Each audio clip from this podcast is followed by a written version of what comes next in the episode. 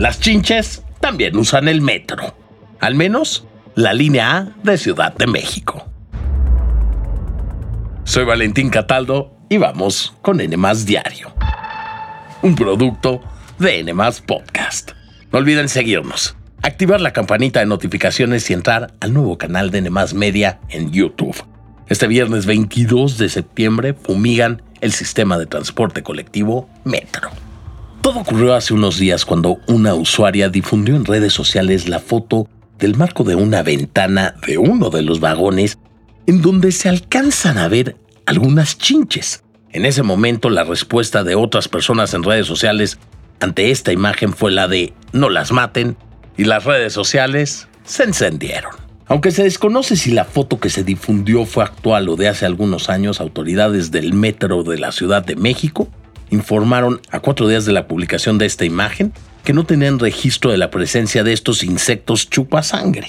Sin embargo, para dar certeza de las óptimas condiciones de las instalaciones, se pidió fumigar todos los trenes de la línea A del metro, pero no solo eso. El sistema de transporte recordó a los usuarios que todas las madrugadas se realizan acciones de limpieza en las estaciones, además de que se retira la basura que puede quedar en la zona de vías.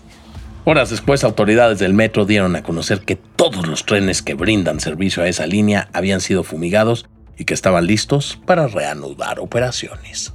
La medida será extensiva a las demás líneas de la red. De manera preventiva, se fumigaron los 16 trenes que circulan de Pantitlán a La Paz.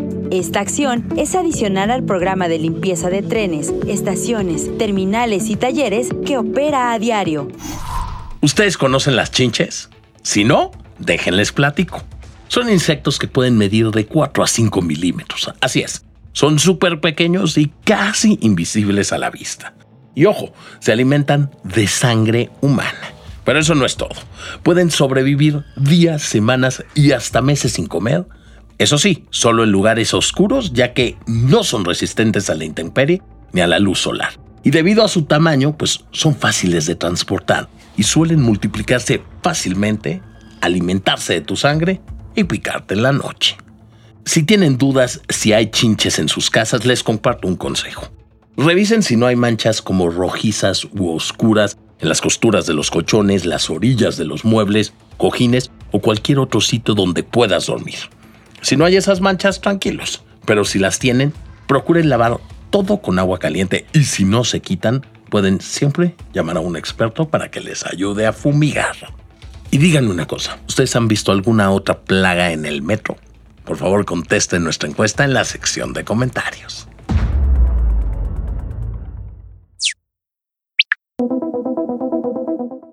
A 19 meses del inicio de la invasión rusa en Ucrania, este 21 de septiembre Volodymyr Zelensky y Joe Biden se reunieron por segunda vez en menos de un año en el despacho oval de la Casa Blanca, en donde el presidente estadounidense reiteró su compromiso para lograr una paz justa y duradera para Ucrania. Esta semana, en la Asamblea General de la ONU, dejen claro que ninguna nación puede sentirse segura en el mundo si no nos unimos para defender la libertad de Ucrania en la brutal agresión rusa. Agradecemos mucho la ayuda que hemos recibido de Estados Unidos para que Ucrania pueda combatir el terrorismo ruso. Es verdaderamente terrorismo. Durante este encuentro con motivo de la reunión de líderes del mundo en la Asamblea General de la ONU, Biden prometió más ayuda militar como misiles Hawk y tanques de combate Abrams que llegarán a Ucrania la próxima semana. Aunque esto no incluye los misiles conocidos como Atacams, es decir, aquellos de largo alcance que Zelensky ha pedido desde hace varios meses. Previo al encuentro, el líder ucraniano se reunió con el secretario de Defensa Lloyd Austin con legisladores en el Congreso y también estuvo en el Pentágono. La visita de Zelensky se da en medio de una ríspida lucha, hay que decirlo, en el Congreso en busca de la aprobación de una ayuda adicional por 24 mil millones de dólares a Ucrania. Los republicanos se oponen. De aprobarse esto, se sumaría, escuchen bien, a los más de 113 mil millones de dólares que el gobierno estadounidense ha destinado en asistencia militar y humanitaria al país en este año y medio. Más tarde el presidente Biden publicó un video en redes sociales en el que se les ve caminando por los pasillos de la Casa Blanca así como una foto de ellos y de las primeras damas saludándose y celebrando esta reunión.